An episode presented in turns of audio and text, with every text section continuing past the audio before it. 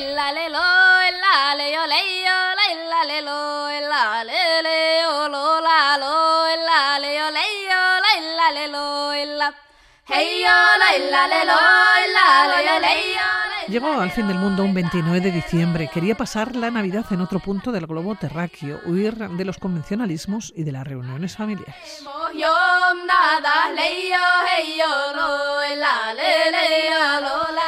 Voló a Estocolmo y después un tren nocturno le llevó al norte, a Lulea, a un punto que no es círculo polar ártico, y allí comenzó una aventura polar con mucho, pero que con mucho frío.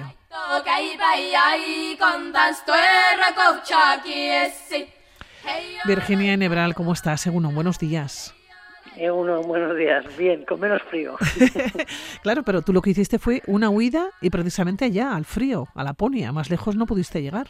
Eh, bueno, siempre se puede llegar, sí. Algo así, pero bueno, yo creo que una de las cosas es como, no, no, es desmitificar porque efectivamente hace frío, ¿no? O sea, llegamos a alcanzar como unos 25 grados, pero sí que hay una parte que es como todo el mundo es, bueno, más frío has pasado tu vida. Bueno, yo creo que esto es un poco relativo, ¿eh?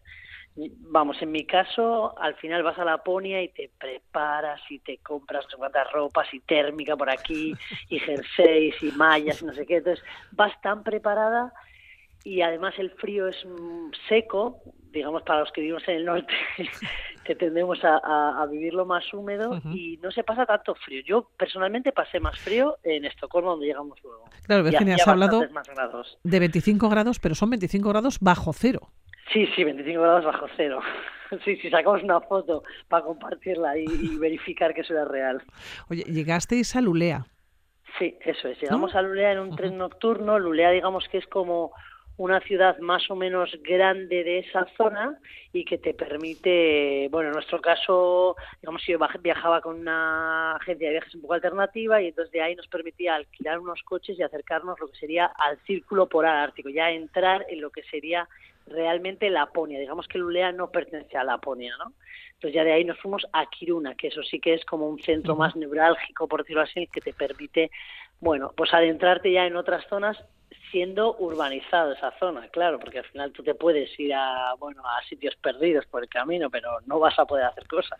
Oye, yo lo que me pregunto, vosotros cogisteis los coches de alquiler, los cogisteis en Lulea, teníais que llegar hasta Kiruna, y no conocíais las carreteras. Claro, yo no sé si estaban heladas, no estaban heladas, claro, a qué velocidad ibais y cómo iba el personal. Claro, bueno, pues la primera vez que coges un coche de alquiler allí, que están súper preparados, o sea, tienen ruedas de invierno, ruedas anchas, está todo, no, no coges como te alquilas coches normalmente de tracción a las cuatro ruedas, es algo que aquí no estamos acostumbrados, pero es verdad que la primera impresión, la primera vez que cogimos el coche, o sea, yo recuerdo perfectamente que íbamos a 30, 40 kilómetros por hora, te hablo de dentro de Lulea, o sea, de coger el coche a las afueras y entrar a, la ciudad a recoger el resto, y a mí me adelantaban por la izquierda por la derecha porque yo decía, yo voy por el único camino que veo que está, que el quitanieves ha pasado, o sea, yo no me arriesgo a ir por donde hay, hay nieve, ¿no? bueno, porque yo pensaba que podía ser hielo que no era. Era una nieve seca. Sí, sí, era una nieve sequísima que no te mancha. O sea, tú te puedes tirar, pues hacer el ángel este que yo nada más lo hice, pero no, no, no, no te manchas. Es como que sí, pues tienes nieve, pero es, es una nieve yo diría, siempre digo que es como cuando estás en las series y de repente dicen, bueno, toca Navidad o toca que entre la nieve, ¿no? Y entonces de repente cogen con, con esta especie de spa, ¿no? Estas bolitas tal y un ventilador y tiran nieve. Pues yo diría que es lo mismo, que es esa nieve. Oye, una profundidad, claro, estamos hablando de nieve, la profundidad tenía que ser mucha, pues si te haces el ángel... Sí, sí, sí, o sea, yo me tiraba al ángel y la nieve me cubría, lo que pasa es que yo no, no, no, me caía en la que por ese, esa cosa que te digo, ¿no? Que es como nieve recién caída, claro, estaba todo el rato nevando, entonces era nieve eh, recién caída pero no pisada, entonces habría como, yo qué sé, pues es que un metro seguro más todo lo que tenía que haber debajo, porque eso está cayendo sobre nieve ya pisada. Entonces, yo no me quiero imaginar cuánto, o sea, cuánta nieve tiene, porque tengo vídeos en los que solo se ve blanco. Tal cual. hablar de metro y pico, de dos metros y metros además sin absolutamente pisar. Claro, fuiste en invierno y siempre que pensamos en los países nórdicos en invierno, pensamos en países muy oscuros, en países que hay muy poquita luz. Hmm. No sé si es un tópico o no, pero que te encontraste allá, en, Laponia. Claro, o sea, en realidad es un poco así. Es verdad que hay muchas menos horas de luz, ¿no? Al final estamos yendo en invierno hacia la zona norte, entonces evidentemente las horas de luz se reducen.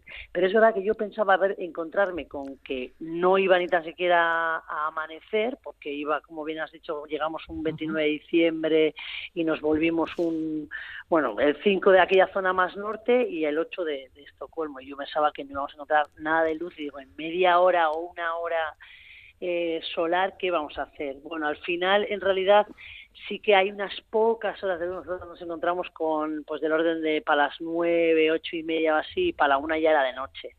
Entonces, al final estás hablando de seis horas, cinco o seis horas en función. Entonces, no es la el mismo tipo de luz, sí que sale el sol por allá al fondo, pero bueno, allá al fondo, claro, porque no lo tengo encima de mi cabeza. Eh, pero pero bueno hay más luz de la que de la que a priori eh, se podría pensar. Sí que es verdad que sigue siendo muy oscuro o sea, a las 5 de la tarde parece que son ya las 9 de la noche o las 12 y, la gente en general se mete en casa no hace gran cosa. Yo pensaba que madrugarían mucho más no o sea quiero decir que al final la gente bueno pues son las horas digamos de, de, de, comercio pues un poco establecidas no por un, por el sistema pues 8 9 de la mañana 9 de la mañana están abiertos y cierran para las 5 y ya está.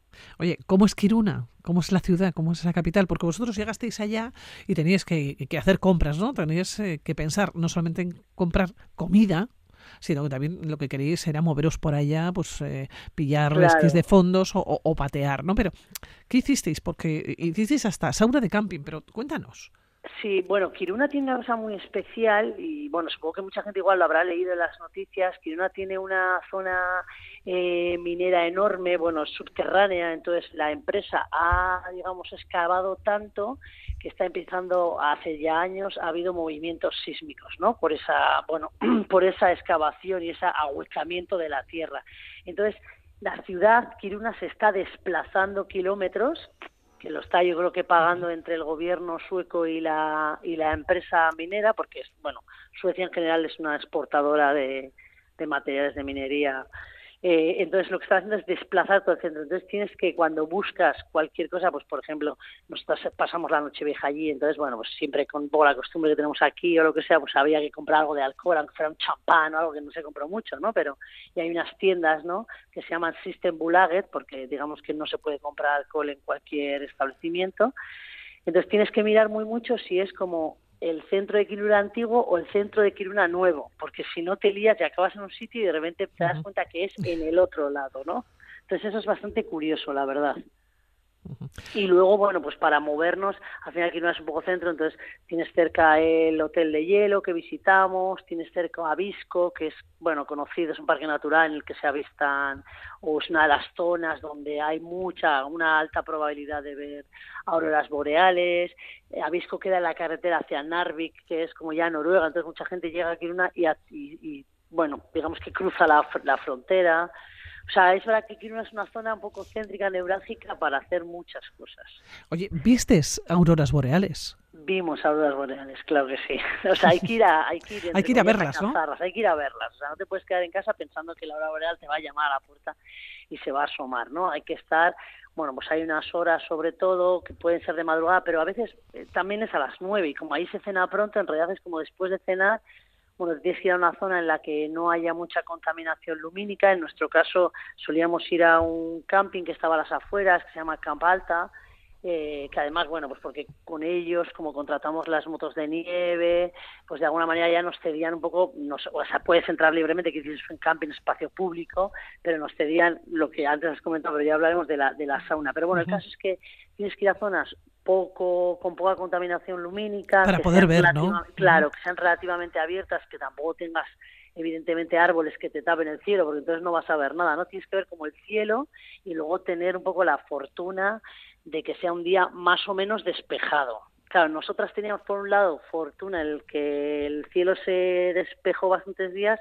y entre comillas la mala fortuna de que la luna estaba yendo creciente hacia luna llena. Entonces es verdad que a veces la luna te puede impedir, eh, bueno, pues, pues ser consciente de que tienes una aurora boreal encima, ¿no? Y yo creo que uno de las de los mitos que hay que desterrar es que mundo cree, ah, la aurora boreal la ves y vaya hasta y ves verde, rosa y ves hay colores eso no es verdad. Las auroras boreales se ven blancas, se pueden ver verdes, tiene que ser casi un milagro, yo no sé, o sea, yo no lo he visto, ¿eh? pero puedes ver algún tono un poco más rosáceo si hay un cape que se llama muy alto, muy alto, muy alto, pero lo normal es que se vean blancas o algo verdosas y se sabe que es una aurora boreal por cómo se mueven y sacando evidentemente fotografías con, con un tiempo de exposición muy largo que te permiten como, bueno, pues sacar todos esos colores. Las, las fotos que vemos no son reales. Una auténtica maravilla. Oye, la sauna que has mencionado, la sauna todo el mundo, ¿no? Sí, la verdad es que es una, o sea, yo creo que es algo muy tradicional allí, ¿no? Y entonces, al final, en nuestro caso, llegábamos al camping y tenían una especie de caseta, chabola, por decirlo así, sobre un lago que estaba congelado. Eh, imagino que tenía una subestructura, que igual en verano la habían hecho, pero vamos, en aquel momento estaba congelado, porque nosotros estuvimos con las motos de nieve y andando encima del lago, pero bueno, había esa chabola allí, entonces vas eh, tiene una especie de chimeneas por decirlo así entonces vas echando carbón carbón carbón bueno como si fueras a hacer una fogata y fueras a hacer algo al fuego hasta que dejas que eso vas metiendo madera, madera, madera, eh, de un tronco de madera, pues la corteza se quema más. también lo vas aprendiendo allí, ¿eh? porque yo no tengo, vamos, yo no he hecho un curso de Boy Scout.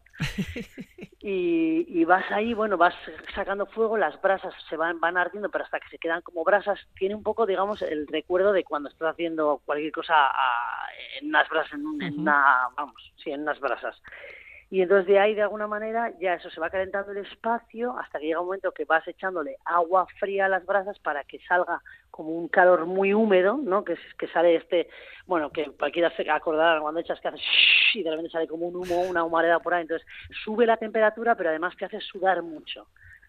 Entonces, claro, estás en un espacio cerrado que, que bueno, no acá Alicante, evidentemente la gente puede entrar y salir, pero lo recomendable es que nadie entre y salga porque se pierde calor. Entonces, cuando va subiendo la temperatura, la costumbre que tienen allí es que salen a, hacen estos contrastes de frío-calor. Entonces, bueno, puedes salir fuera, nosotros salimos, sacamos una foto, porque bueno, había que hacerse como este un poco paripereguiri que sería, ¿no? Pero bueno, como nunca lo has hecho, entonces sacas una foto de bañador fuera, aguantas medio minuto y vuelves a entrar.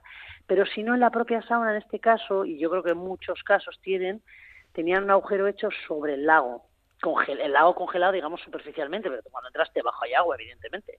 Entonces, tenían una especie de trampilla que se abría, entonces cuando tú tenías mucho calor, te metías. ¿Al agua?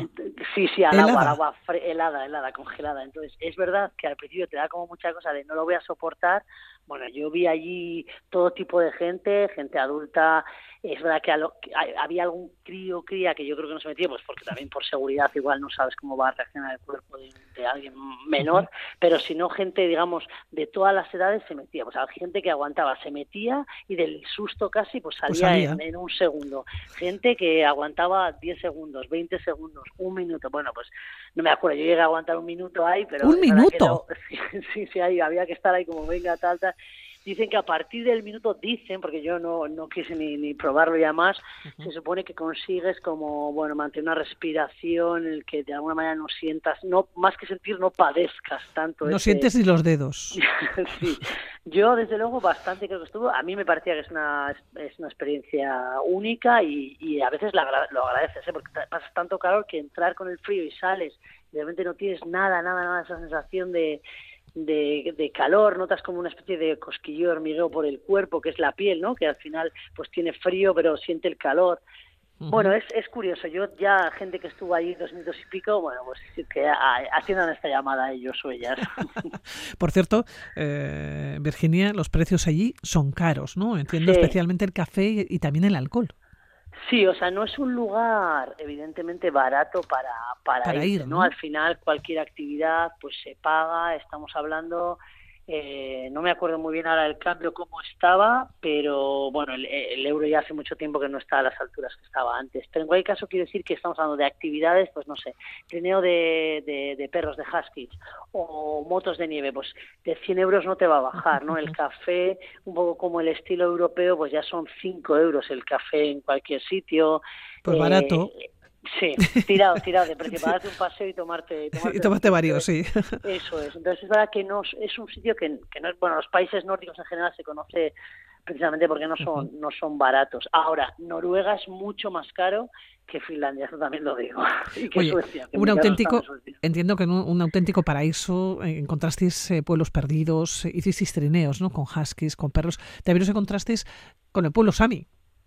Sí, bueno, es que es el pueblo Sami, que es el, el único pueblo indígena, digamos, reconocido en Europa. Claro, mm, su territorio natural, entre comillas, es lo que llamamos Laponia. Y la Laponia puede ser Laponia sueca, Laponia eh, finesa o de Finlandia, eh, Laponia noruega y parte de, de, de Rusia, ¿no? Entonces, claro, mucha gente como que relaciona, mucha gente a mí me preguntaba, ah, te vas a ver a Papá Noel, ¿no? Papá Noel está en Finlandia, está al lado, pero no está en Suecia. Entonces, bueno, pues es verdad que los Samis son gente que ha vivido siempre siempre allí en un territorio pues bastante inhóspito, evidentemente aguantando temperaturas eh, muy extremas. Y bueno, para mí de lo más curioso es que los renos que puedes ver allí son como de su propiedad, ¿no? De alguna manera son la, es el único pueblo que puede tener animales, entre comillas, en propiedad. Entonces, bueno, a mí me resultaba esto muy curioso, evidentemente, allá donde ves que hay un pueblo, es verdad que luego es como todo, ¿no? Pues al final se van cada vez haciendo, disminuyendo esta población, entonces para conocerla pues tienes que ir igual a museos o tienes que ir a pueblos que bueno que, que tienen algunas cosas como recordatorio de lo de cómo vivían antes evidentemente que nadie se crea que un sami hoy en día va a vivir en, una, en un tipi porque se va a morir de frío ¿dónde viven? Eh, bueno, pues yo supongo que viven en casas, digamos, entre comillas nuevas, lo que pasa es que tienen, en muchos casos, tienen una gestión eh, que va aparte de lo que sería la gestión administrativa pública de un ayuntamiento. Bueno, Virginia, podremos estar toda la mañana hablando contigo de Laponia. Nos has puesto los dientes muy, pero que muy largos, eso sí, lo del frío quizás, ¿eh? porque elegiste diciembre para ir, diciembre, enero, pero recomendable completamente el viajar a Laponia, el pasar allá una temporada, unos días. Unos colores increíbles, unos amaneceres que no, no, vamos, increíble. Y vas, se van a apreciar como colores de blancos.